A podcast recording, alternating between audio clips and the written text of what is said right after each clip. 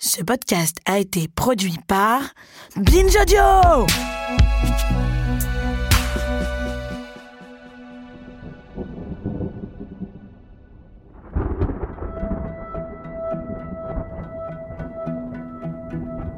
Vous êtes-vous bien lavé les dents sous la douche ce matin?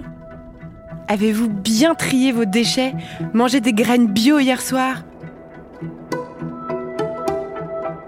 Faites un petit effort, chaque geste compte. Parce qu'on ne peut plus ne pas savoir, la catastrophe arrive. Partout dans le monde se multiplient les inondations, les ouragans, les incendies et les épisodes de sécheresse. Enfin, en réalité, on a toujours su. Vous et moi, peut-être pas. Mais les responsables de ce scandale, si. Ils savaient, et ils savaient depuis bien longtemps. Les industriels et politiques connaissaient dès les années 70 l'impact de l'exploitation des énergies fossiles sur le climat. Dès 1965, un rapport du comité scientifique de la Maison-Blanche alertait sur les conséquences de la hausse du CO2 dans l'atmosphère. Total, ayant effectué des travaux de recherche en interne sur l'impact de son industrie, a même payé pour semer le doute sur l'impact des connaissances scientifiques. Pas étonnant qu'on souffre d'éco-anxiété aujourd'hui. Oui, d'éco-anxiété ou encore de solastalgie. Ce sont des nouveaux phénomènes, des nouveaux symptômes qui désignent ce qu'on ressent face à une énième photo d'ours blanc décharné sur un pauvre bout de banquise. Mais allons, rien qu'une bonne petite séance de méditation ne puisse apaiser. Namasté les ours. Suffit juste de ne pas trop penser au fait que les engagements de nos dirigeants mettent la planète sur une trajectoire de réchauffement de 2,7 degrés d'ici la fin du siècle. Autant dire l'enfer sur Terre de ne pas trop penser au fait qu'au moment même où Emmanuel Macron prononçait son discours inaugural à la COP26 de Glasgow, il négociait en sous-main pour promouvoir le gaz fossile en Hongrie avec le nationaliste Viktor Orban. De ne pas trop penser au fait que quand Donald Trump décidait d'annuler le ralliement des États-Unis aux accords de Paris pour le climat, laissant son pays aux pro-catastrophes naturelles, il faisait construire en même temps en parallèle des murs pour protéger ses parcours de golf privés de la montée des eaux. Et enfin de ne pas trop penser à tous ceux qui se sont rendus à la COP26 en jet privé. Mais vous et moi, attention Faut pas se tromper de poubelle pour le carton. Jusqu'à quand, mes amis?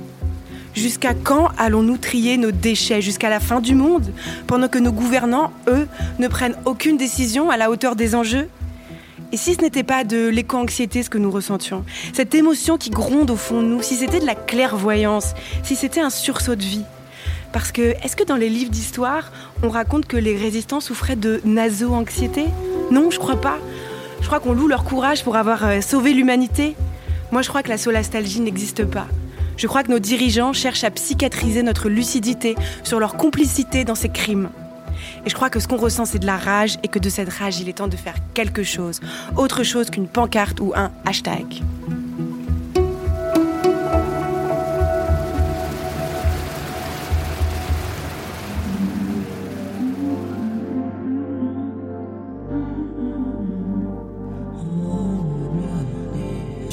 Non mais laissez-moi parler. C'est vraiment insupportable. On peut plus rien dire. Vraiment, c'est n'importe quoi. On peut plus rien dire. Et la prochaine fois, ça sera quoi?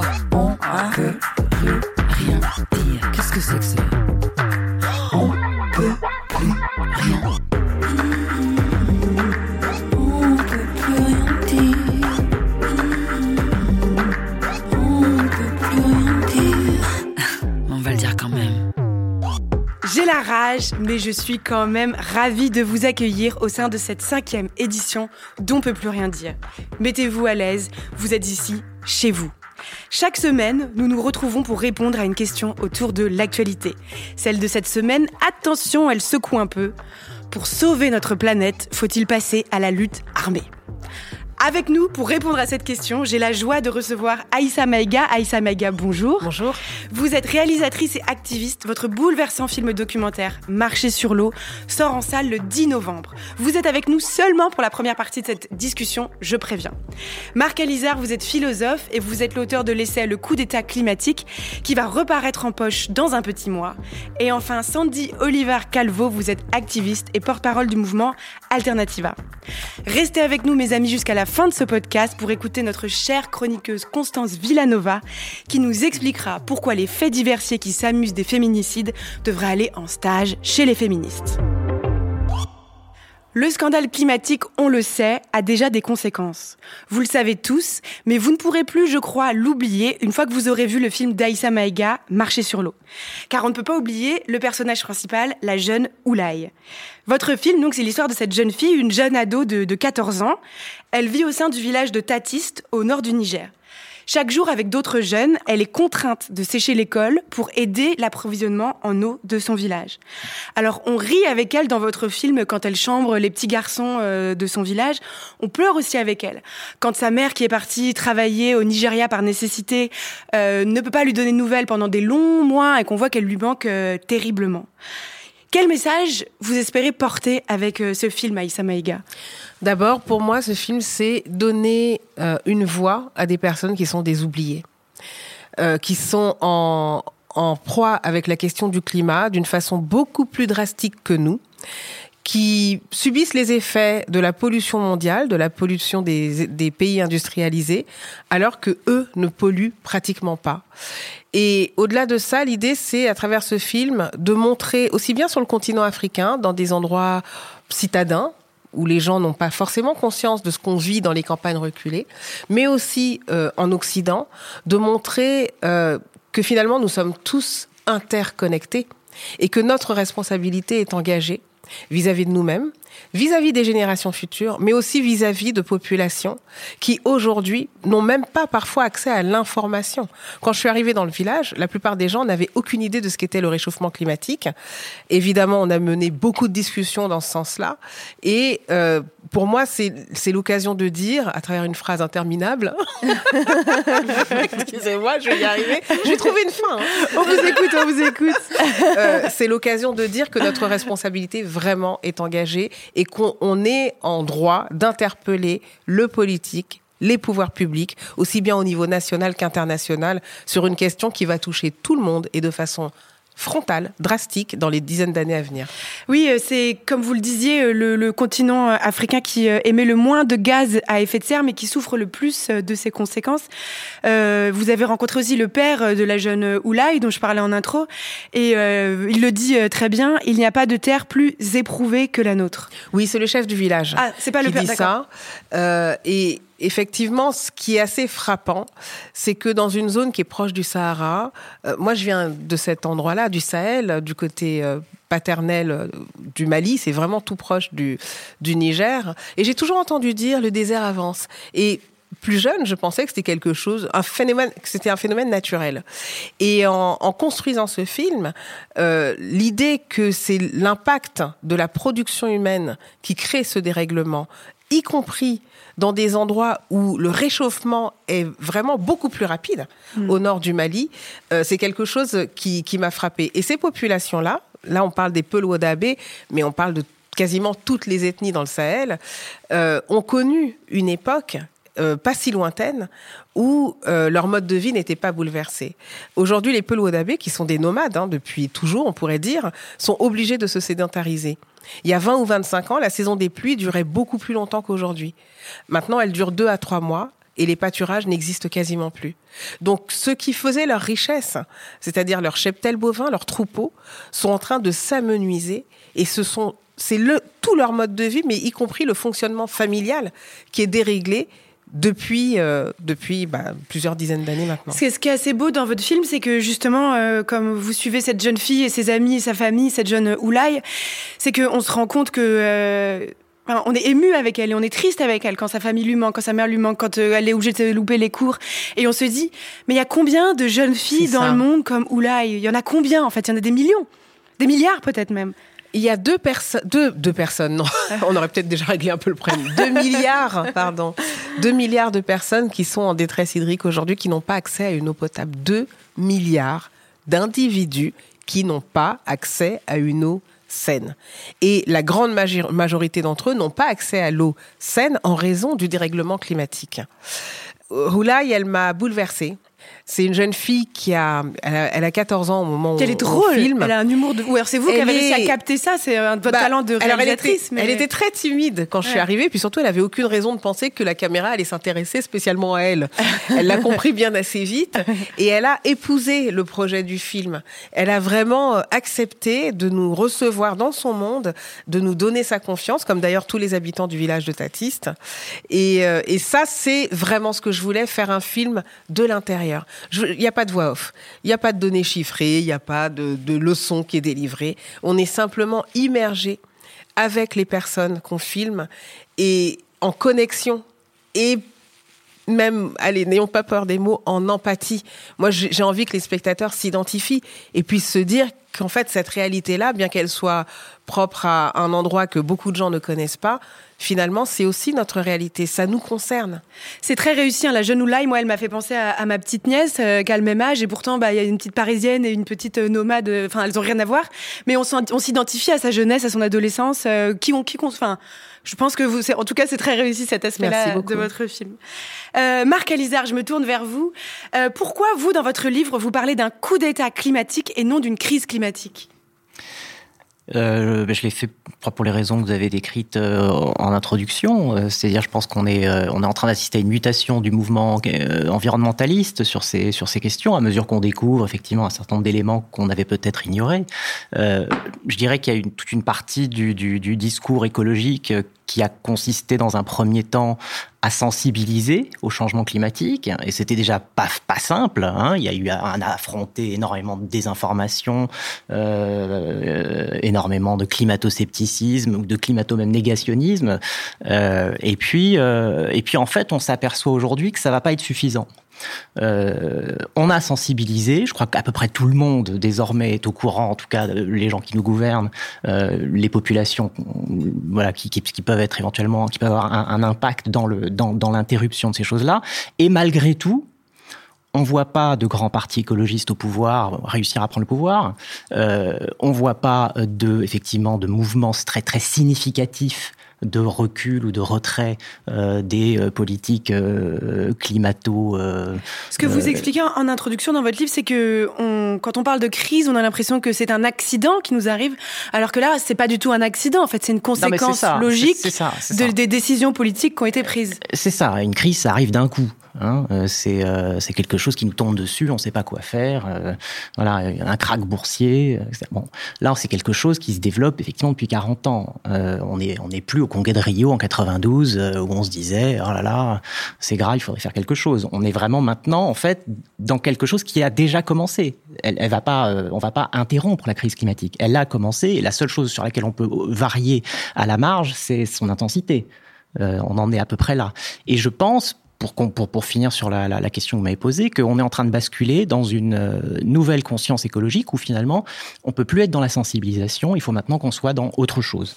Alors, euh, ça peut être, euh, ça peut être l'action, euh, la désobéissance civile. ben, j'en parlerai. Enfin, je crois que vous allez en parler, mais et ça peut être aussi, d'un point de vue simplement intellectuel, un, un, un autre type de récit, un récit accusatoire euh, euh, qui consiste à, à, à, maintenant dire, écoutez, euh, c'est pas que vous ne saviez pas et que vous n'avez pas fait exprès, euh, c'est pas que finalement on peut rien faire, c'est que vraiment il y a peut-être une aussi un choix qui a été fait de, excusez-moi, c'est mon chien. Celui que vous entendez, a- ouais, c'est le petit toutou de Monsieur Alizard. Je suis venu avec un militant, je suis venu avec un militant même pas les chiens. environnementaliste, Allez-y, qui, qui est lui-même un peu angoissé. Et, et voilà, et, et- et que cette, cette nouvelle posture peut permettre de déclencher, de débloquer d'autres énergies pour franchir un nouveau palier, parce qu'on sent bien qu'on a besoin de franchir un nouveau palier dans la lutte euh, contre le, le- le- contre le réchauffement climatique, contre l'extinction de la euh biodiversité et compagnie. Sandy Olivar euh, Calvo, donc d'Alternativa, qu'est-ce que vous en pensez? Vous pensez que est-ce que ça suffit encore? D'aller à la marche, par exemple, qui est prévue euh, samedi euh, pour influencer la COP 26 Est-ce qu'il faut, est-ce qu'il faudrait pas passer à la vitesse supérieure? Et qu'est-ce que c'est la vitesse supérieure? Bah, clairement, il faut passer à la vitesse supérieure et, la question de la sensibilisation et le, fait que l'enjeu climatique, effectivement, euh, pour rebondir sur le fait que le mot crise est un peu, parfois un peu obsolète, on peut dire l'enjeu climatique. euh, que hum, cette question du fait que ce soit un sujet maintenant, un sujet de société, clairement, euh, s'en est un. Maintenant, il y a la question de quelle vision euh, de l'écologie on veut porter, parce que maintenant tout le monde se dit écologiste, euh, tous les partis politiques, tous les candidats se disent écologistes, mais quel type d'écologie veulent construire? Je pense qu'il y a quand même une grosse partie des candidats et de ceux qui se revendiquent écologistes qui ont une écologie en fait des puissants, une écologie qui est le statu quo. Et je pense que nous, effectivement, il faut passer à l'étape supérieure pour bah, continuer de faire pression, de dénoncer les responsables et de dire en fait, bah, vous le vous le saviez très bien, et si on en est là euh, aujourd'hui, c'est euh, de votre fait, et c'est parce que vous n'avez pas le courage politique, euh, ou qu'en tout cas ça vous ça, vous, ça ne vous dérange pas de maintenir le, le statu quo. Euh, mais je pense qu'au-delà de, de, de, de, les pousser dans leur retranchement et d'essayer d'obtenir des victoires concrètes, chose qu'on obtient aussi parfois euh, en, en, militant euh, en France, il faut qu'on impose notre vision de l'écologie. Il faut qu'on dise, bah, en fait, l'écologie, parce que l'écologie libérale d'un Emmanuel Macron ou d'autres partis politiques, en fait, c'est pas l'écologie qu'on veut. Et, et, nous, on a aussi notre, notre devoir, on a mhm. le devoir et la responsabilité citoyenne d'imposer une une vision de l'écologie qui est une vision populaire, une vision de l'écologie juste, solidaire, parce qu'effectivement, on est bah, tous hyper liés. Et, et, donc, on a cette responsabilité aussi de dire bah, quelle est la vision du monde et de l'écologie qu'on veut. Vous dites euh, ce que je trouve intéressant dans votre livre, Marc Alizard, euh, plutôt que de parler de crise climatique, on devrait parler de scandale climatique. Ou d'affaires. Ou d'affaires. Comme il y a eu l'affaire du sang contaminé. Ou, euh, Pour bien de... signifier que, on est, que c'est la faute de certaines personnes. Moi, je suis très très euh, influencé par. Euh, je suis très influencé par un mouvement qui a eu des succès. Je pense le grand mouvement qui a eu des succès en termes de politique sanitaire ces 20 dernières années ou ces 40 dernières années, c'est ACT UP. Euh, je pense qu'ACT UP est un vrai modèle aujourd'hui pour la lutte euh, climatique. Et effectivement, ACT UP a été un mouvement accusatoire. À tort ou à raison, euh, ils ont construit un récit, une fiction, j'ai envie de dire, mais une fiction très opérante, très opératoire, qui consistait à dire, ben, en fait, si vous nous aidez pas à lutter contre le sida, ou si vous nous aidez pas plus ou pas plus vite, ça veut dire que vous voulez notre mort. Hein, vous voulez la mort des homosexuels, vous voulez la mort des toxicos, vous voulez la mort des prisonniers, vous voulez la mort des haïtiens, puisqu'à l'époque c'était les quatre catégories majeures qui étaient touchées par le sida. Euh, et derrière, un vague consensus sur le sida, c'est pas bien, il faut se protéger. En fait, on ne faisait pas suffisamment pour les vraies personnes qui étaient concernées. Bon, Aïssa en a parlé. On sait que une des raisons pour lesquelles il y a une apathie politique sur ces sujets, c'est que finalement, les populations les plus touchées par ces, par ces sujets sont les populations qui n'ont pas la parole hein, et qui n'ont pas le pouvoir de, changer ces choses-là. Euh, donc, il faut que ces, personnes soient visibilisées. Hein, c'est un des grands sujets d'ACT Comment on visibilise les victimes et puis, effectivement, comment on, on change le discours, le récit, la narration sur ces questions-là, en disant on n'est pas dans une crise sanitaire typiquement mm -hmm. le sida, on est dans une affaire. On est dans une affaire, effectivement, quand de surcroît, il y a eu vraiment l'affaire du sang contaminé, euh, euh, la question s'est réellement posée de savoir si, euh, s'il y avait une vraie volonté authentique et sincère de lutter contre ce fléau. Euh, Aïssa Maïga, votre, votre film est accompagné d'une campagne d'impact incitant à organiser euh, soit des projections débats dans les écoles, euh, soit de donner de l'argent directement à des associations euh, nigériennes. Selon vous, les ONG sont encore un recours pour nous aider justement dans, cette, dans ce scandale climatique? Je suis en peine de vous répondre, car dans une certaine mesure, et je ne parle pas que de la question du climat, on peut interroger le rôle que jouent les ONG dans ce qu'on appelle euh, le processus du développement dans les pays mmh. euh, dits pauvres.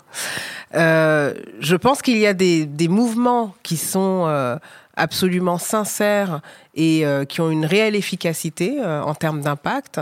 Mais je pense qu'il faut vraiment faire le tri parce que peut-être que certaines ONG participent à une forme de statu quo à une forme d'immobilisme, en justifiant par le biais humanitaire euh, le manque d'action politique, par ailleurs. Euh, donc moi, je suis assez partagée. Je suis extrêmement attentive à la façon dont on on travaille avec les ONG ou pas, notamment dans cette campagne d'impact. Oui, donc celles-ci, vous les avez, a, vous les avez oui, triées, choisies. Voilà, vraiment triées au peigne fin. J'ai tenu aussi à ce qu'il y ait des ONG africaines dirigées par des Africains en Afrique et pas uniquement euh, des, des, organisations euh, euh, extérieures, venues de l'extérieur avec parfois aussi des solutions pensées depuis l'extérieur pour le continent africain. Et puis j'ai beaucoup beaucoup d'espoir concernant euh, euh, une nouvelle génération qui s'appuie d'ailleurs parfois sur les anciennes pour créer un récit qui soient nouveaux et des modes d'action qui sont aussi euh, peut-être plus en phase avec euh, les sociétés africaines d'aujourd'hui. Sandy euh, Oliver Calvo, vous, vous livrez donc, comme vous l'expliquez, régulièrement à des actes de désobéissance civile. Pour en citer quelques-uns, décrochage des portraits de Macron, occupation des, tarmacs d'aéroports. Vous étiez à Glasgow, vous aviez des membres de Alternativa qui, qui, sont en ce moment à Glasgow? Alors ils sont revenus, mais on avait Ouais. des membres qui étaient euh, là-bas. Moi, j'y étais pas, je, je pouvais pas y aller. Mais euh, mais oui, on avait des membres qui étaient euh, à Glasgow pour justement euh, aussi investir ces espaces et en fait euh, pas laisser une tribune politique à, à notre euh, à notre cher président qui peinture son mandat de vert et qui se fait passer pour le président du climat et qui va donner des leçons à d'autres pays. Alors évidemment, il faut des engagements forts de la part des États-Unis, de la Chine, etc. Mais qui va donner des leçons constamment, alors que concrètement en France, si on prend juste l'exemple de ce qu'on a appelé la loi climat, qui a été la suite de la Convention citoyenne pour le climat en France, euh, c'est un échec cuisant. Et, euh, et c'est pas que des échecs en fait. Nous, c'est ce qu'on dit en fait, c'est du sabotage criminel et volontaire qui fait que reculer. Et, et c'est pas juste de l'inaction climatique, c'est vraiment de la volonté de continuer dans ce statut qui nous qui nous mène complètement à notre perte. Donc nous, on est allé euh, on est allé à Glasgow. Enfin, des activistes d'Alternativa et d'ANV COP 21 sont allés à Glasgow euh, pour faire des actions là-bas et pour brandir des portraits qu'on avait décrochés dans des mairies. Alors à première vue, on se dit euh, bah, pourquoi décrocher des portraits dans des mairies euh, Des portraits de Macron des portraits d'Emmanuel Macron dans des mairies, pourquoi faire ça euh, Quel est l'intérêt Euh, euh, Il y a pas mal de gens qui comprenaient pas l'objectif. Bah, l'objectif à l'époque, c'était de dire qu'en pleine euh, en pleine période de prise de conscience climatique, quand il y avait les marches climat et toutes ces mobilisations climat, euh, et qu'il y avait eu des recours juridiques contre l'État pour inaction climatique et des centaines et des centaines de pétitions signées, l'idée c'était de dire, bah en fait notre président il en fait pas assez, Euh, donc en fait il laisse un vide, euh, un vide climatique. à qui, et- selon vous, profite justement Là, je me tourne vers vers vous trois. À qui ce- à qui profite ce réchauffement climatique, ce scandale climatique, comme on va l'appeler À qui ça profite, Monsieur Alizard Ça profite à ça profite à pas mal de gens. Bon, ça profite d'abord directement aux intéressés, c'est-à-dire par exemple aux grandes compagnies pétrolières dont vous avez parlé, euh, qui ont pu continuer à extraire du pétrole tranquillement pendant 40 ans sans que finalement on aille trop chercher ce qui se passait. Ça, ça profite aux vendeurs d'armes qui euh, peuvent vendre des armes dans des pays qui sont déstabilisés par le changement climatique, ce qui se passait en Syrie, qui peuvent éventuellement mettre la main sur des nouvelles matières premières. En Syrie, le pétrole qui, est, qui a changé de main qui est maintenant russe. Euh, ça peut profiter, bon, ça, Naomi Klein parle très joliment de tout ça, enfin, ce serait très, très brutalement, j'ai plutôt, je devrais dire, mais euh, euh, voilà, ça peut profiter à toutes sortes de, de, de d'exploiteurs du désastre. Hein, on appelle ça le capitalisme du désastre. C'est-à-dire qu'à chaque fois qu'il y a un désastre quelque part, évidemment, il profite à des gens qui peuvent en, en, en tirer des bénéfices.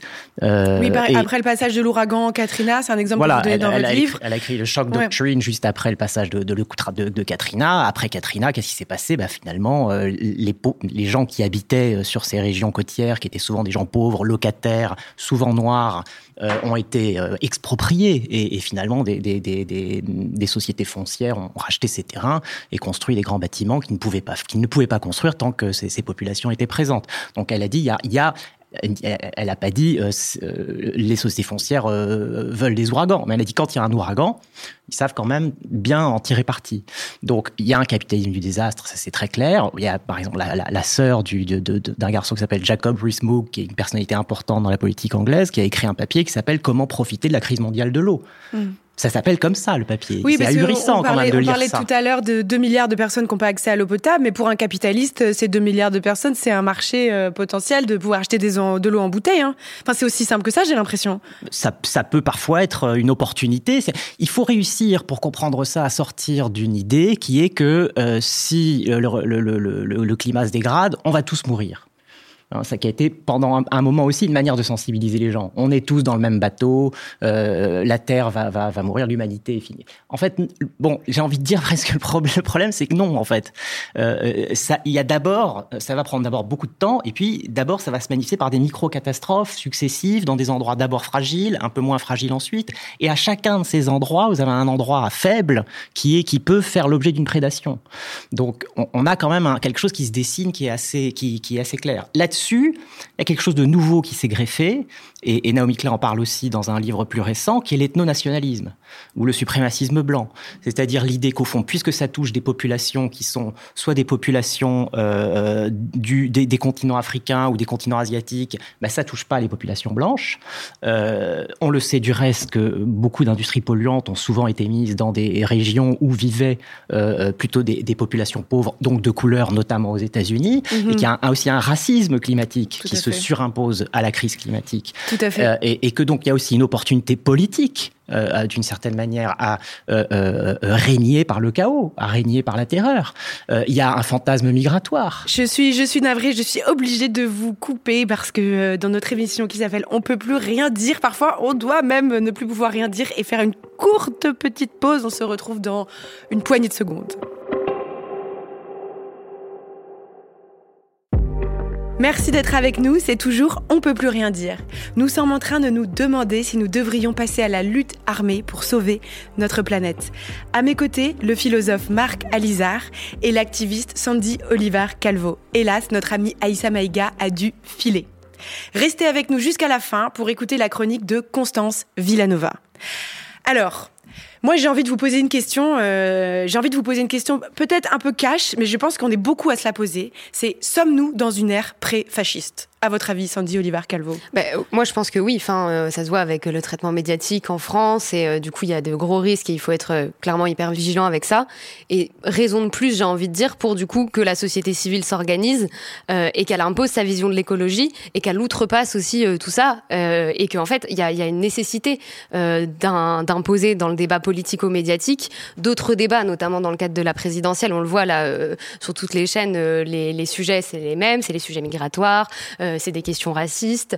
Euh, donc en fait, c'est aussi notre rôle à nous de s'organiser et de passer euh, et de passer au-dessus de ça. Donc oui, clairement, il y a un danger on va pas on va pas le nier. Euh, ça se voit avec la surreprésentation euh, euh, de Zemmour dans les médias et du coup tout ce qui va avec. Donc clairement, il faut faire attention à ça. Mais d'autant plus sur les sujets climatiques où en fait, qu'est-ce qu'on fait dans 5 ou dans 10 ans? Parce que c'est ce que c'est ce que vous disiez ça va la crise climatique, ça va pas arriver d'un coup. Ça va être euh, par petites bribes, mais par contre, par petites bribes, il y a des gens qui vont devoir quitter euh, leur ville, leur village, euh, que ce soit à l'étranger, que ce soit en France. Mais en fait, il va falloir s'organiser concrètement pour accueillir dignement euh, ces personnes. Et on fait comment si on est sous, sous, un, sous un air fasciste? Bah, en fait, euh, on peut pas les accueillir dignement. Donc, c'est à nous aussi euh, société civile de dire on va pas attendre que ça vienne d'en haut parce qu'en fait ça ne viendra pas d'en haut. Enfin, en tout cas, moi personnellement, j'attends rien des décideurs Oui, il y a quelque politiques. chose d'assez naïf de penser que les décideurs et les industriels qui nous ont mmh. emmenés sciemment dans la situation dans laquelle on est aujourd'hui vont aujourd'hui euh, nous en sauver. Moi, je trouve ça complètement absurde de mmh. penser que non, Jeff... pas, non vous êtes pas d'accord. D'accord. Non, je pense qu'ils nous en sauveront effectivement, mais à leur manière. C'est-à-dire? Ben, euh, avec un état d'urgence, un état d'exception, euh, des lois spécifiques, l'armée, euh, voilà. C'est-à-dire que on va faire ce qu'on sait faire. C'est pas comme si c'était sans précédent. Mais ce, ce sera pas vraiment nous sauver parce qu'au final, il y aura eu zéro réduction des émissions de gaz à effet de serre. Ah. Et ah oui, oui. Mais de fait, on continuera. Et c'est ce que vous disiez aussi tout à l'heure. La lutte climatique, là, clairement, elle est perdue. Enfin, en tout cas elle est un peu perdue parce que la bataille de base, qui était la bataille des 1,5 degrés euh, qu'il fallait pas dépasser, on sait qu'elle euh, sera dépassée euh, et elle est en train d'être dépassée. Mais en fait, chaque dixième de degré, c'est des millions de vies qui sont sauvées, en fait, ou des millions de vies qui sont mortes, euh, et aussi des millions de vies qu'on accueille dignement ou qu'on n'accueille pas dignement euh, dans notre pays et comment on s'organise. Donc oui, clairement, ils vont pas, ils vont pas nous sauver, ils vont, ils vont, ils vont, ils vont essayer de rattraper. Ouais. Vous vouliez réagir? Non, je pense que oui. Enfin, je, moi, je suis assez pessimiste sur les capacités de la société civile aujourd'hui à s'opposer à un projet de coup d'État euh, de ce type. Je veux dire, on l'a vu avec Trump. Euh, et, et, la société civile, laquelle? Je veux dire, quand la société civile aux États-Unis, par exemple, vote à 52% euh, pour un, un, un, enfin, un dictateur, enfin un proto-dictateur, enfin euh, qui a menacé quand même, qui a fait un coup d'État sur son propre pays mmh. après son départ. Enfin, on en, on en, est quand même là.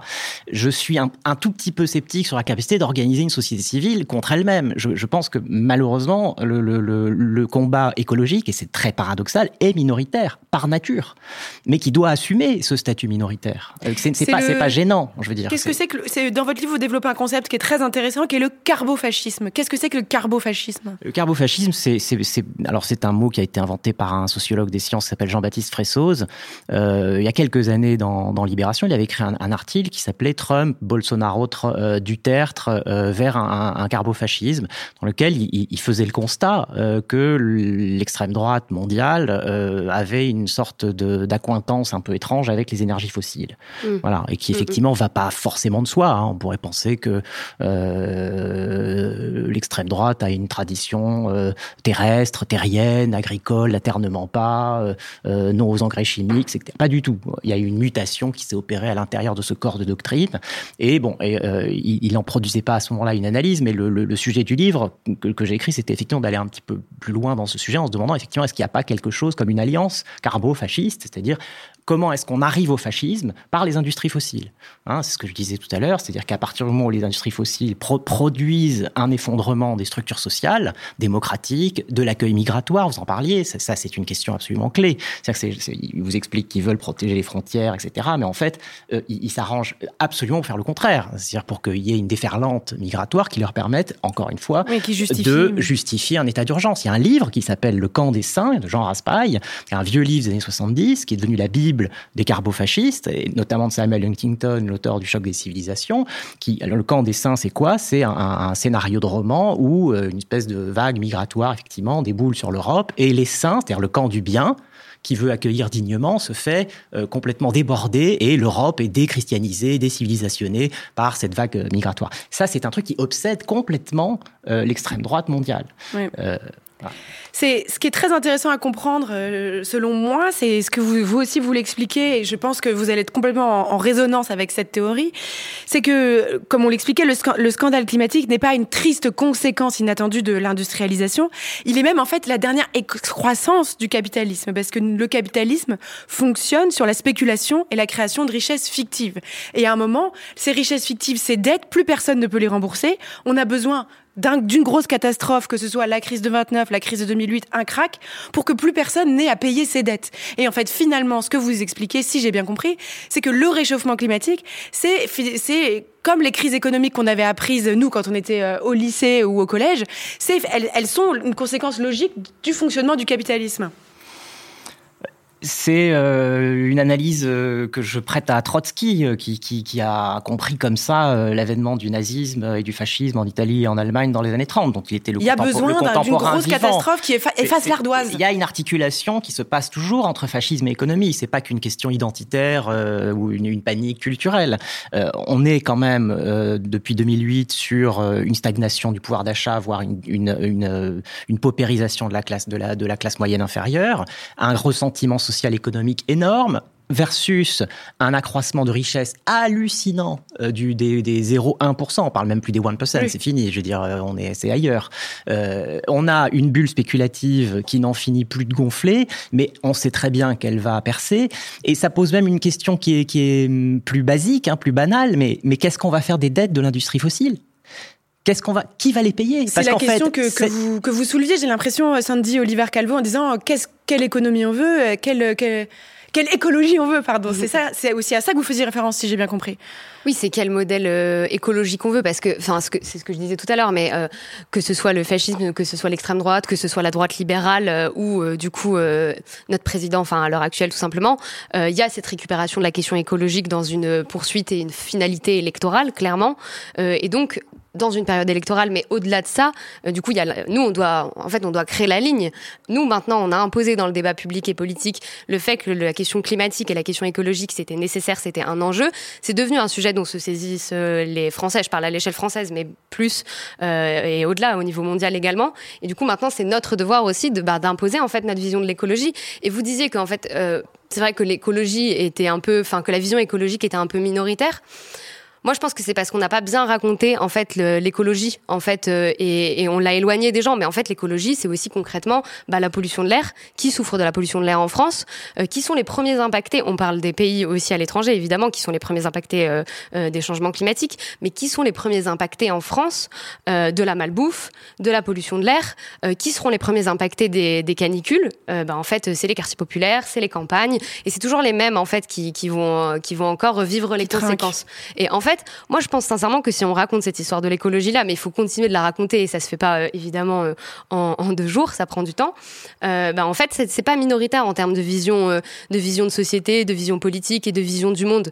Et par contre, effectivement, la société civile organisée, elle a encore du chemin à faire. Hein. Je suis d'accord avec vous. On est encore, sinon on aurait renversé le système et on aurait fait autrement et on serait en train de, de, de peut-être qu'on aurait réduit plus massivement les émissions de gaz à effet de serre. Mais en tout cas, construire un mouvement social et construire euh, une société alternative et un contre-pouvoir citoyen, ça se fait sur la durée. Et euh, clairement, on, est en retard et on a encore du chemin à faire. Quelle serait, à quoi ça ressemblerait justement euh, une lutte, un cran au-dessus pour préserver notre planète? À quoi ça ressemblerait une lutte armée pour sauver notre planète? Est-ce qu'il faut créer une armée verte qui va empêcher, par exemple, les industries de faire des, de la décharge sauvage dans les rivières? Est-ce que ça suffit de mobiliser les sociétés civiles encore? Qu'est-ce que vous Est-ce que dans le fond de votre cœur, mm. j'entends hein, les discours de militantes, mm. de mm. interpeller les pouvoirs publics, sensibiliser, faire passer le message, je vous entends. Mais je suis sûre que dans le fond de votre cœur, parfois, vous vous dites, vous en tant que militante, quand vous en êtes à votre cinquième ou à votre dixième action, il va falloir faire quelque chose de plus. J'en suis sûre. Mais euh, moi, est-ce que je me trompe? Non, moi clairement je me pose des questions et tous les activistes climat euh, se posent des questions en se disant mais comment on peut aller plus loin euh, aussi avec les ressources. Quand on voit l'inaction en face. Avec les, comment on peut aller plus loin avec les ressources qu'on peut avoir à disposition et oui et du coup vous vous trompez pas. Enfin moi je suis en colère et euh, on parle vous parlez d'éco-anxiété au tout début. Enfin c'est un c'est c'est un peu une, une théorie nouvelle mais moi au tout début quand j'ai lu les rapports du GIEC j'ai vécu cette éco-anxiété comme beaucoup beaucoup de jeunes euh, quand on lit euh, quand on lit les chiffres. Et maintenant, c'est passé à de la colère. Donc clairement, je suis en colère. Donc oui, j'ai envie qu'on passe à l'étape supérieure. Mais passer à l'étape supérieure, ça ne veut pas nécessairement dire prendre les armes. Et surtout prendre les armes. Est-ce qu'on va gagner avec des armes en France, avec un État hyper organisé? Moi, je pense pas. Mais ça, c'est un, sujet en tant que tel. Mais pour pour discuter sur comment on peut euh, passer à l'étape supérieure, bah, en fait, c'est continuer de manière organisée. Et moi, j'ai envie de dire aux gens qui nous écoutent, eh ben, si vous êtes en colère et si vous avez de l'éco-anxiété, il bah, faut s'engager dans la société civile. Et, évidemment, en fait, il faut passer à l'étape supérieure, il faut le faire plus régulièrement, il faut continuer. Et il faut aussi dire que quand on, quand on s'organise concrètement, on gagne des victoires concrètes. Alors concrètement, euh, on est encore loin d'avoir changé le système, euh, je suis complètement d'accord.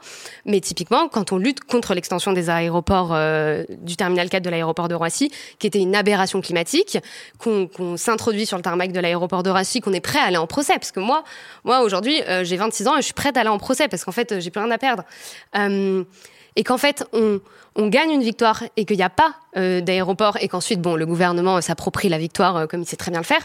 Euh, en fait, on gagne des victoires concrètes. Mm -hmm. Donc on peut pas juste dire euh, oui il faut aller plus loin, mais il faut aussi valoriser euh, ce qu'on arrive à gagner. Vous avez raison, vous avez raison. Bouarkalizar non, je crois que c'est une impasse, euh, le, le, comme l'action directe a été une impasse des années de plomb euh, allemande euh, ou voilà ou italienne. Euh, même si je comprends Andreas Malm par exemple, un, un auteur qui, qui, qui voilà qui préconise de saboter les mm. pipelines et des choses comme ça. Euh, moi, je crois beaucoup, encore une fois, à la, à la puissance des récits, euh, et je pense aussi qu'il y a une question de point d'application des luttes. Euh, c'est pas simplement une lutte plus fort, euh, c'est la lutte où? Pour, pour, pour, faire quoi? Euh, Peut-être là, on, on va se distinguer, euh, mais euh, si je reprends l'exemple d'Act Up, euh, la lutte d'Act Up, elle est extraordinaire parce que, évidemment, il y a le préservatif, il y a la sensibilisation, il y a. Mais à un moment, il y a un point d'acupuncture, j'ai envie de dire, de la lutte qui est de s'adresser au laboratoire. Hein, ACT UP considère que c'est la responsabilité des laboratoires d'inventer un, médicament, un vaccin, etc. Et c'est bizarrement vers les personnes les seules qui peuvent sauver les malades du sida qu'ils vont adresser leur pire récrimination. C'est là qu'on va balancer du sang, c'est sur les ministres de la Santé, c'est sur, les, sur les, les gens qui cherchent et qui font. Pourquoi ils font ça? Ils font ça pour mettre, euh, attirer l'attention sur ce point-là qui est le point central, le point nodal de leur lutte. Quel est le point nodal de la, avec la, recherche pour euh, réfléchir à comment décarboniser Écoutez, moi je, moi je, les a, hein. moi je pense qu'effectivement il y a une lutte qui va s'essouffler, qui ne peut que s'essouffler, c'est la lutte pour la décroissance, par exemple, parce que on ne peut pas décroître pour les autres. On peut dire que c'est important, on peut le faire pour soi-même, on peut créer des modèles, on peut, mais d'abord ça prend énormément de temps. On a une planète qui va, euh, voilà, des, classes, des classes des, des, populations extrêmement pauvres qui sortent de la pauvreté en Asie, en Inde, en Chine, qui sont des centaines de millions, des milliards, euh, et qui vont par définition compenser tout ce qu'on va pouvoir nous décompenser ici. Donc je pense qu'il y a des discours généralistes, ça sert à rien de les dire plus fort, mhm. ça, ne changera rien. Il faut des nouveaux discours. Je, je pense qu'en revanche, des nouveaux discours et des nouveaux points de pression sont importants. Alors, vous avez parlé de choses qu'on peut gagner, c'est-à-dire que, par exemple, un aéroport, une ZAD, quelque chose, un endroit, des une, réserve, une réserve de la pression sur la, sur la recherche. Mais je crois que la recherche aujourd'hui, c'est le point complètement aveugle de, euh, de la lutte écologiste. Parce, pour des raisons historiques, hein, qui considèrent qu'au fond, euh, mettre un pansement sur le changement climatique, c'est pas une solution, euh, ou bien qui considère à raison aussi que les, techniques, les méthodes sont pas au point, que de toute façon euh, là aussi euh, ça sert à rien, c'est une impasse, l'impasse technologique, l'impasse solutionniste comme on dit. Bon, moi je constate juste une chose, c'est que quand on regarde les chiffres, euh, euh, la lutte contre le réchauffement climatique qui fait partie des objectifs du GIEC, hein, le GIEC a, des, objectifs qui comprennent une partie artificielle de lutte, de réduction et de soustraction des, des mhm. polluants eh ben, en réalité, euh, on y consacre très très peu d'argent. En France, il y a un organisme qui s'appelle l'ADEME, qui est donc le bras armé du, du, du, du, gouvernement pour lutter contre le réchauffement climatique, qui est doté de 700 millions d'euros. 700 millions d'euros, ça peut paraître beaucoup, c'est quatre saisons de l'Opéra Garnier. Euh, donc c'est rien. Euh, et dans son budget recherche, il y a 25 millions. Donc la recherche fondamentale pour savoir si on peut fabriquer euh, du bioplastique, des bactéries qui dissolvent ceci, du carbon capture, etc., c'est 25 millions. 25 millions, c'est le budget d'un frac. Un, effort, de, un effort presque un effort de guerre. Je me souviens justement dans les livres d'histoire quand il y avait euh, la course à l'armement nucléaire, par exemple, on voyait les milliards qui étaient dépensés par les États pour inventer des bombes atomiques. Pourquoi est-ce qu'aujourd'hui c'est pas ce qu'ils font pour euh, décarboniser l'atmosphère? Alors, alors c'est là que la question de l'armée verte se pose, c'est-à-dire une possibilité aussi pour les gouvernements de s'emparer de ce sujet autrement, parce qu'ils pourrait aussi s'en emparer. Bon, euh, Alexandra. Ça pourrait être une marque de puissance comme était la bombe atomique. Si c'était, voilà, c'est ça. Alexandra Ocasio-Cortez vient d'annoncer qu'un un climate corps allait être constitué, que c'était dans le, Congrès, elle est passée mm. ça dans le, leur prochaine, leur 300 000 personnes vont être affectées à euh, réfléchir, enfin, mobiliser au fond comme un comme un corps d'urgence sur une situation d'urgence, puisqu'on est dans une situation d'urgence climatique. Qui dit c'est très bien de faire voter qu'on est en état d'urgence, mais un état d'urgence, il y a des moyens qui vont avec un état d'urgence. S'il y a un état d'urgence, l'armée effectivement, il faut immobiliser. Comme vous le dites très bien, ça peut être aussi un signe de puissance politique. Il faut viriliser l'écologie. Mais, euh, regardez sur le mais, regardez, piéger les regardez le COVID. Regardez le Covid. Le Covid a permis euh, à des hommes politiques de se sur, sur, sur de se rendre de nouveau puissants et essentiels. On a mobilisé une communauté internationale pour trouver un vaccin. En un an, on a trouvé un vaccin. Personne n'y croyait. On a mobilisé 10 milliards d'euros. Bon, voilà. Donc, à un moment, vous parlez d'effort de guerre. Il y a, moi, j'aime bien citer cet exemple-là. Effectivement, il faut un effort de guerre, un, effort qui s'apparente à un effort de guerre. Par exemple, électrifier la totalité de tous nos besoins électriques par du photovoltaïque, ça peut être un effort de guerre. Mais je vous donner juste une anecdote pour, pour dire ce que ça veut, ce que ça veut dire. Donc, on, on est en 1941. Churchill appelle Roosevelt euh, et il lui dit on a besoin de bateaux, on a besoin d'avions. Euh, on est en train de perdre la guerre industriellement euh, face à l'Allemagne qui a un, appareil industriel plus fort. À l'époque, l'Amérique produit, je crois, 7 bateaux de guerre et, et, et 80 avions. Et il dit à Churchill écoutez, moi je peux vous faire bah, 7 avions, 7, 7 bateaux et 80. Vous en avez besoin de combien? Il dit 4000. Voilà. Donc, et ils en font 4000. Ils ont réussi, voilà. Et ils en font 4000 oui, en une année. Du coup, c'est toujours une question de responsabilité politique. Enfin, moi, je suis carrément d'accord avec ça. Mais si on fait pas pression sur le poli... enfin, parce qu'en fait, les solutions, il y en a déjà une bonne partie qu'on connaît. On a besoin de poursuivre la recherche, notamment sur des questions d'adaptabilité, parce qu'en fait, on se penche pas du tout sur ces questions, parce qu'on est surtout sur des questions de réduction d'émissions de gaz à effet de serre. Mais on n'est pas du tout en train de préparer nos territoires. Mais en fait, il faut préparer nos territoires. Euh, il faut voir comment on aménage des maisons, comment on déplace peut-être des populations, euh, pour pas qu'elles vivent les conséquences directes et qu'il y ait des, bah, qu'il y ait des morts fait. Et en fait, ça s'est aussi ça, ça s'est passé cet été en Belgique et en Allemagne. Enfin, en fait, euh, on, on parle pas de, on parle pas d'un pays qui est lointain. On parle de, de pays frontaliers. Donc une partie des solutions, on les connaît. Il y a clairement une partie qu'il faut continuer de rechercher, euh, mais les solutions de base, on les connaît. C'est désinvestir dans le fossile, c'est euh, c'est réguler les banques, réguler les entreprises, et donc en fait, on en revient toujours au même. La question, c'est la question de la responsabilité des politiques et comment nous, euh, et c'est pas toujours pour remettre la société civile euh, en plein milieu, mais je pense qu'il faut agir avec tout. Il faut agir avec les films, il faut agir avec les livres, il faut agir dans l'imaginaire, etc. Mais si nous, on n'est pas là pour les titiller et les mettre face à leurs responsabilités, il y aura pas d'investissement et il y aura pas de recherche. Donc on en revient toujours au même, à la responsabilité politique et comment chacun agit en fonction de ses niveaux aussi. Est-ce que vous espérez euh, quelque chose de la COP 26 Alors, euh, moi, j'espère plus grand chose des COP. Par contre, c'est des moments importants euh, et surtout des moments importants que nous on doit investir euh, pour devenir à terme, euh, j'espère, la contrainte de ces COP, Mhm. parce que l'accord de Paris sur le papier et sur les volontés, il y en a, mais en fait en termes de contraintes juridiques pour respecter cet accord de Paris, il y en a pas.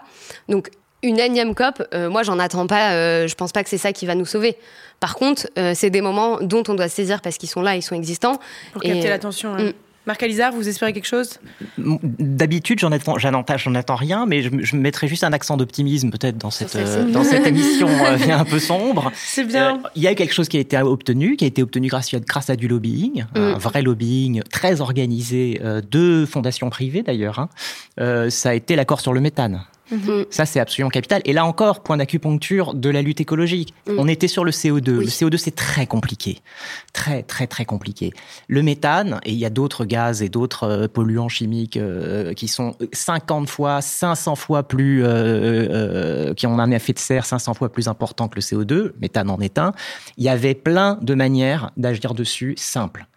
La, la moitié du méthane, c'est du méthane qui sort de tuyaux qui sont mal vissés par les compagnies pétrolières. Bon, ils ont, on a trouvé un accord international pour revisser, non mais on en est là quand même, pour revisser euh, des, des, des pauvres vieux tuyaux pourris. Et ben Oui. ça, c'est une vraie victoire. Mm. Mais carrément, il ne faut pas cracher sur ces victoires et sur ces accords. Euh, par contre, nous, derrière, on doit bah, faire en sorte que ça soit respecté, parce que ça, c'est un autre sujet. Mais je pense qu'il ne faut pas, euh, il faut pas euh, cracher sur les accords qui sont euh, et, et, euh, et dire que c'est des accords moindres. En l'occurrence, je pense que oui, c'est une avancée. Le Non. méthane n'était même pas un sujet. Je veux juste dire que voilà, ça revient sur ce que vous disiez sur euh, les, les, les, les points où la lutte peut obtenir des, des victoires. Mm. Marc Il faut euh, attraper des victoires. Ça peut être un aéroport pour une lutte collective à quelques-uns Mm. euh, sur Paris, mais ça peut être aussi dans, dans le cadre d'une COP, un point très précis de quelque chose sur lequel il y a une possibilité Alors, j'aime bien cette- ce concept de attraper des victoires. Alors, ah, je vais bientôt, on va bientôt devoir euh, nous se quitter, euh, hélas. Mais alors, avant de partir, comme vous le dites, là, on a été euh, un, un ton général assez euh, défaitiste, mais on aime bien essayer de donner des solutions concrètes à nos amis, euh, les auditeurs et les auditrices, Euh, pas pour les incriminer en leur disant ah, attention, faut se laver les dents sous la douche, mais en leur donnant euh, du pouvoir. Euh, je vous pose la question à, à tous les deux, euh, en un mot ou deux, euh, qu'est-ce qu'on fait? Qu'est-ce qu'on fait pour euh, faire partie de l'effort de guerre justement pour sauver la planète? Qu'est-ce qu'on fait? On va marcher samedi. euh, qu'est-ce quel conseil vous donnez?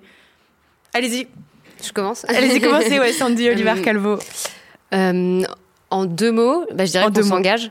Euh, et on s'engage euh, au niveau avec lequel on a envie de s'engager. Parce que moi, je disais que je suis prête à aller en procès et à rentrer sur le tarmac de l'aéroport de Roissy. Ou d'autres, bah, c'est pas le cas de tout le monde. Donc, euh, on s'engage. Et, euh, et concrètement, la société civile organisée, si on veut qu'elle passe à l'étape supérieure, on a besoin de tout le monde. On a besoin de toutes les compétences, euh, de tous les cerveaux. Euh, donc, euh, je pense On qu'il faut s'engage. s'engager. Marc Alizard en deux mots. Oui, oui, j'allais dire on s'engage, mais on s'engage même euh, éventuellement euh, en politique. On s'engage pas seulement dans des mouvements alternatifs ou des mouvements euh, de société. Euh, je veux dire, euh, voilà, on peut on peut aussi se dire que euh, on va avoir une- un rôle à jouer euh, à tel ou tel échelon, et ça peut être euh, dans n'importe quel échelon. Ça peut être euh, dans l'écologie ou dans un dans un parti constitué. Il faut coller des affiches. À un moment, il faut gagner des élections. C'est des choses qui se font sur le terrain, Euh, mais ça peut être aussi euh, dans un musée. Ça peut être euh, dans tous les endroits où finalement on peut apporter sa pierre. Lancez-vous en politique. à voilà, ça c'est un bon conseil à donner. On espère que ça va créer des vocations euh, chez nos auditeurs et nos auditrices. Et pour répondre aussi à la question qu'est-ce qu'on fait concrètement, nous accueillons notre chroniqueuse et amie Constance Villanova. Salut Judith. Salut Constance. Alors toi, pour changer le monde cette semaine, tu proposes d'envoyer en stage les faits diversiers qui se moquent des féminicides. Oui, alors j'ai décidé que chaque fait diversier de plus de 50 ans devra faire un stage obligatoire chez nous toutes ou toute autre association féministe.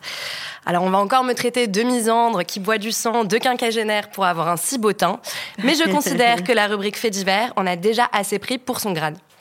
Je m'explique. Le 26 octobre dernier, le titre de presse régional Nice Matin, diffusé dans les Alpes-Maritimes, couvrait le procès d'un Niçois de 74 ans jugé pour viol par surprise au tribunal de Montpellier. Deux femmes l'accusent de s'être fait passer sur une appli de rencontre pour un jeune designer monégasque.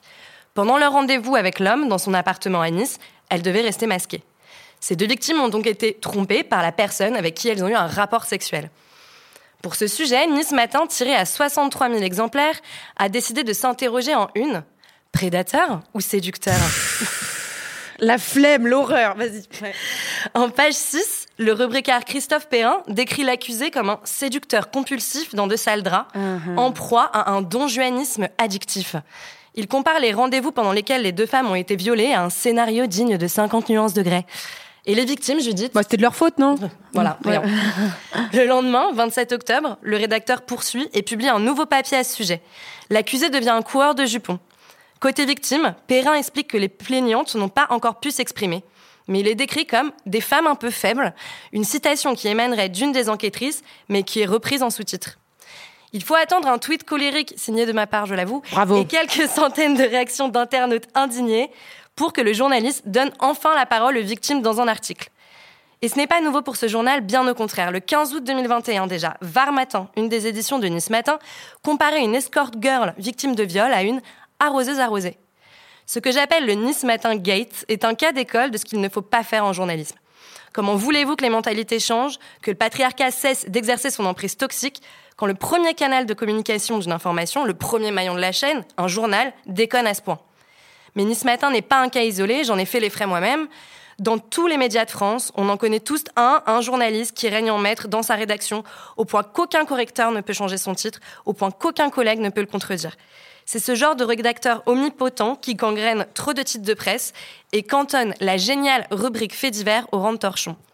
Et pourtant, elle vaut tellement mieux. Le fait divers lamine l'extraordinaire, il interroge nos limites, il donne à voir l'indicible. C'est donc pour cela, Judith, que j'ai décidé de rendre obligatoire ce stage intensif dans une association féministe pour les rubricards de presse écrite de plus de 50 ans. Un retour sur les bancs de l'école pour apprendre le bon usage des mots avec un chocobon en récompense quand le journaliste se corrige tout seul. tu as dit prédateur au lieu de playboy? C'est bien Stéphane, prends un bonbon. Il devient vital également de prendre des décisions collégiales et d'écouter ses collègues. Il y a eu des collègues qui ont douté à Nice matin. Il y en a eu des journalistes qui ont chuchoté à Christophe Perrin d'arrêter d'écrire de telles âneries. Et enfin, et surtout même, on regarde outre-Atlantique. En 2017, trois semaines après les premières révélations sur le producteur Hervé Weinstein, le New York Times a créé pour la journaliste Jessica Bennett le poste de Gender Editor. Son rôle, veiller à la bonne représentation des femmes dans son média et analyser l'actualité sous le prisme du genre. En octobre 2020, Mediapart s'en est inspiré en donnant le même boulot à la journaliste Léanique Bredou une première en France. Il s'agit que les sujets traités dans le journal n'oublient pas la moitié de la population, expliquait-elle sur France Culture. Et moi, je peux pas m'empêcher de m'interroger. Et si Nice Matin avait eu une Lénaïque Brédou, ça aurait été quoi le titre? C'est vrai, c'est bien vrai tout ça. Merci beaucoup Constance euh, d'avoir été euh, avec nous. Merci à tous. C'est déjà la fin de ce numéro dont peut plus rien dire. Alors pour répondre à la question, euh, pour sauver la planète, faut-il passer à la lutte armée? J'ai l'impression que nos invités disaient plutôt non, mais quand même un petit peu oui, et que c'est à nos gouvernants de comprendre qu'ils sont déjà en guerre et c'est à eux de déployer un effort de guerre. Un immense merci à Aïssa Maïga, on le rappelle, son excellent film Marcher sur l'eau sort en salle le 10 novembre. Un immense merci à Sandy et Oliver Calvo. On vous souhaite de belles luttes et on espère que vous ne finirez pas en prison. Un immense merci à Marc Alizard. Votre essai Le coup d'état climatique est très facile à lire et en plus c'est une bombe d'intelligence. On vous le recommande. Merci à notre chroniqueuse à nouveau Constance Villanova. Merci à notre chargée de production Charlotte Bess. Merci à notre réalisateur Quentin Bresson. Merci à Uppercast pour la vidéo. On peut plus rien dire, c'est le nouveau podcast de Binge Audio tous les vendredis sur toutes les applis de podcast. On a déjà hâte de vous retrouver la semaine prochaine. Et d'ici là, mes chers amis, écoutez les conseils qu'on vous a donnés et peut-être lancez-vous en politique. Moi, j'ai déjà hâte de voter pour vous. Merci. Ah bon?